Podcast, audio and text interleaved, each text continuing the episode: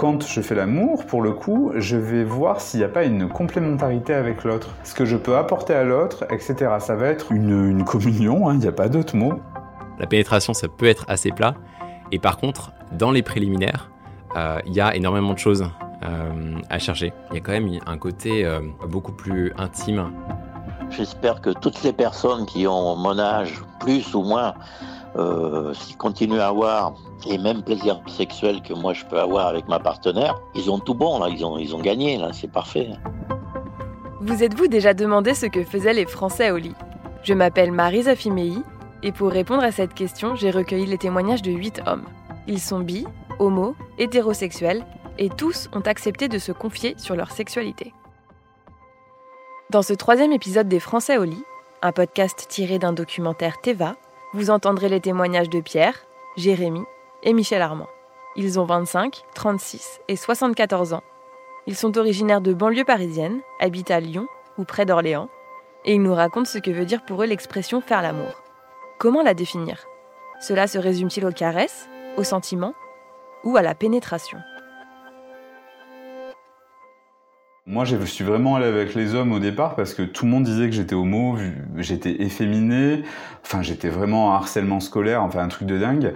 Et au final, je me disais bon bah puisque tout le monde dit que je suis gay, peut-être que c'est moi qui l'assume pas, je vais tester et puis on verra bien. Jérémy a 36 ans. Il se définit comme bisexuel et libertin. Après avoir fait sa première fois avec Nicolas, un jeune homme doux et attentionné, il a fait l'amour avec une femme dans une pluralité masculine. Quand j'y pense et quand je le raconte à des potes ou des gens qui me connaissent pas, je crois que j'ai eu l'expérience, le fantasme de, de, tous les mecs puceaux. Euh, C'est-à-dire que moi, j'ai commencé sur une partie libertine dans un hôtel de luxe, sur un gangbang, donc une partie, une pluralité masculine. C'est-à-dire que c'était un truc très codifié. C'était une dame qui m'avait choisi sur une sorte de catalogue de plusieurs personnes. C'était un organisateur régulier qui faisait ça. Et quand on m'avait recruté, on m'avait dit t'en as déjà fait. Je dis ouais ouais grave. C'était pas vrai du tout. J'avais jamais couché avec une nana. Euh, et donc du coup, euh, c'était plus facile à suivre dans le sens où déjà il n'y avait pas de notion de sentiment, il n'y avait qu'une notion de fun et de plaisir. Je pense que ça aurait été complètement différent en tête à tête. Je vais être plutôt dans le, la découverte, dans la douceur quand c'est pour du suivi, alors que pour un plan cul, ça va être plutôt expéditif, avec du respect parce que c'est moi, mais, euh, mais plutôt expéditif et puis, euh, puis voilà, juste pour le moment. À 74 ans, Michel Armand fait aussi la différence entre faire l'amour et les coups d'un soir.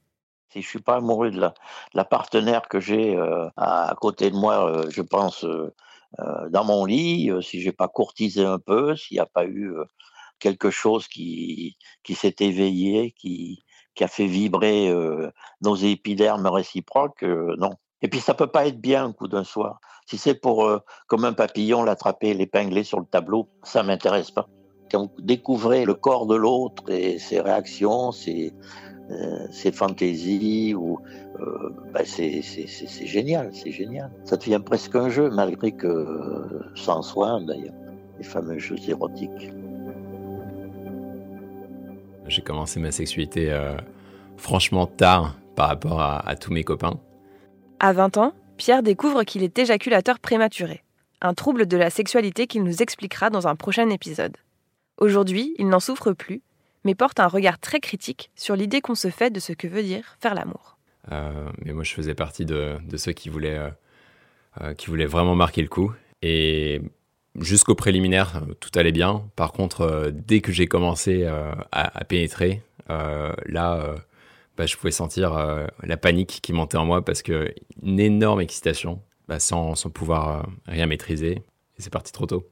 Moi, je pensais que euh, un rapport sexuel, c'était préliminaire, puis pénétration.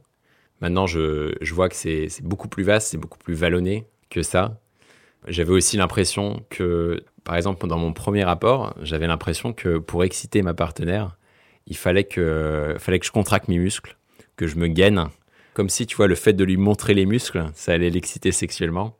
Je sais que c'est bête, mais je pense que ça, ça, ça vient de l'image que véhiculent les films porno. Le fait que, la relation sexuelle, elle se détermine essentiellement par la pénétration du pénis dans le vagin, c'est quand même hyper machiste. Alain Héril est sexothérapeute et selon lui, questionner la pénétration, C'est libérateur. On sait très bien que les femmes, c'est pas par la pénétration qu'elles vont le plus avoir d'orgasme. Donc il y a une remise en cause de l'importance de la pénétration. Et puis en même temps, c'est une bonne nouvelle pour les hommes.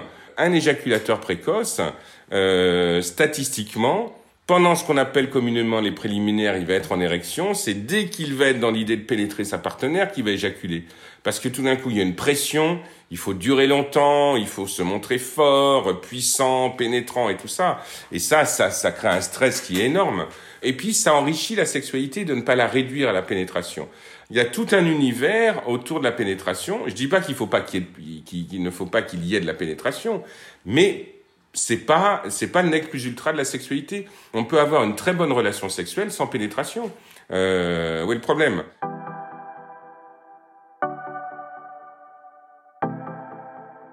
Le nombre d'hommes qui sont omnubilés par il faut que je la pénètre, et ça joue dans l'homosexualité aussi. Hein. J'ai eu beaucoup de, de patients homosexuels et de couples homosexuels où il y avait une espèce de tension autour de la pénétration et euh, voilà, quand on lâche ça, eh ben, ça veut dire qu'on va investir d'autres terrains. On va plus investir la caresse, on va plus investir l'attention à l'autre, on va plus investir les caresses buccales, on va plus investir les caresses manuelles. C'est-à-dire tout d'un coup, on enrichit sa sexualité, on la rend plus créative. Justement, dans son livre Au-delà de la pénétration, Martin Page donne la parole à des femmes et des hommes sur le sujet. Il y livre aussi son analyse. Le titre de départ, effectivement, c'était contre la pénétration, parce qu'à l'origine de ce livre, il y avait quelque chose de l'ordre de la, de la provocation. J'aimais l'idée de, je pense que dans mon parcours d'écrivain, j'aime aller vers les idées qui surprennent, qui peuvent mettre mal à l'aise, etc. Je pense qu'il y a, il y a quelque chose d'un, d'un plaisir pour moi de, de, de surprendre et de, d'aller à l'encontre de l'opinion commune. Mais en fait, plus je creusais le sujet et plus euh, cette idée de provocation me paraissait malvenue d'une certaine manière. C'est-à-dire que ça, je me rendais compte que ça risquait d'éloigner des gens. Contre la pénétration, c'est un titre marrant, explosif, mais euh, ça ne dit pas grand-chose du propos de mon, de mon livre, parce que je ne suis pas contre la pénétration. Je suis contre l'obligation en matière sexuelle de toute euh, pratique. Se détacher de la pénétration permet de prendre le temps de découvrir le corps et les préférences de son ou sa partenaire. D'ailleurs, quand il fait l'amour, Jérémy privilégie les caresses et ce qu'on appelle les préliminaires. Moi, c'est vrai que quand je fais l'amour euh, ou quand j'ai envie d'un rapport qui est charnel, je pense que majoritairement, eh ben, c'est pas sexuel. Euh, ça va être surtout dans la douceur, ça va être surtout dans les préliminaires, ça va être surtout dans les regards, euh, dans la découverte du corps de l'autre. Euh, dans ses traits de personnalité. Alors que quand je baise, pour le coup, euh, je vais m'intéresser uniquement qu'au physique et à ce que ça peut m'apporter. Alors que quand je fais l'amour, pour le coup, je vais voir s'il n'y a pas une complémentarité avec l'autre. Ce que je peux apporter à l'autre, etc. Ça va être une, communion, hein, il n'y a pas d'autre mot. Pour Pierre, ne pas faire de la pénétration un objectif ajoute de l'inattendu. La pénétration, ça peut être assez plat. Euh, oui, on peut la rendre plus riche, on peut, euh, on peut varier les rythmes, on peut varier les angles d'attaque, on peut varier les positions, on peut euh, se dire certains mots, on peut aussi se faire des caresses ou jouer avec, avec ses, différents membres. Mais dans les préliminaires, il y a quand même un côté beaucoup plus intime. On ne sait pas vraiment ce qui va se passer. Il y a une sorte d'attente, de suspense. Et puis, il y, a, différents jeux, je trouve, qui, s'y passent. Donc, euh, ouais, c'est super intéressant, les préliminaires. Suivant cette logique, on peut même aller plus loin et considérer que sans pénétration, il n'y a plus de préliminaires. En tant que telle, la pénétration, euh, c'est une pratique sexuelle parmi les autres. Le problème, c'est que ça soit le, cœur et même souvent le corps entier la sexualité. C'est-à-dire que que les hommes pratiquent ce qu'ils appellent les préliminaires, c'est un mot très mal choisi qu'il faudrait critiquer, parce que c'est euh, ça fait entrer en fait. Ce sont les entrées avant le plat principal, alors que c'est pas des préliminaires en fait, c'est euh, c'est faire l'amour. Mais alors, d'où viennent tous ces codes et tous ces termes? William Masters et Virginia Johnson, ce sont ceux qui ont, qui ont inventé la sexologie dans les années 50 et qui ont fait beaucoup d'études sur la, la, sexualité humaine. Et donc, ils ont proposé ce qu'ils ont appelé le cycle sexuel masculin et le cycle sexuel féminin. Et c'est quasiment eux qui ont inventé le terme de préliminaire. Donc du coup, ils ont codifié l'acte sexuel, voilà, préliminaire, pénétration, orgasme, et puis euh, après ce qu'ils ont appelé la phase de la phase réfractaire ou la phase de résolution. Euh, voilà, donc ça, ça a complètement codifié les choses. Donc du coup, euh, il y a beaucoup de personnes qui font l'amour comme s'ils avaient ce, ce, ce, cadre dans la tête. Voilà. Euh, moi, j'ai eu des patients, hommes, qui me disaient, euh, il paraît que les femmes aiment les préliminaires, moi je fais des efforts euh, pour que les préliminaires durent longtemps et tout ça, mais est-ce que vous avez envie? Ben non, pas trop. C'est-à-dire qu'il y a vraiment une espèce d'injonction à correspondre à ce modèle-là. Cette règle, c'est avec l'âge que Michel Armand s'en est détaché.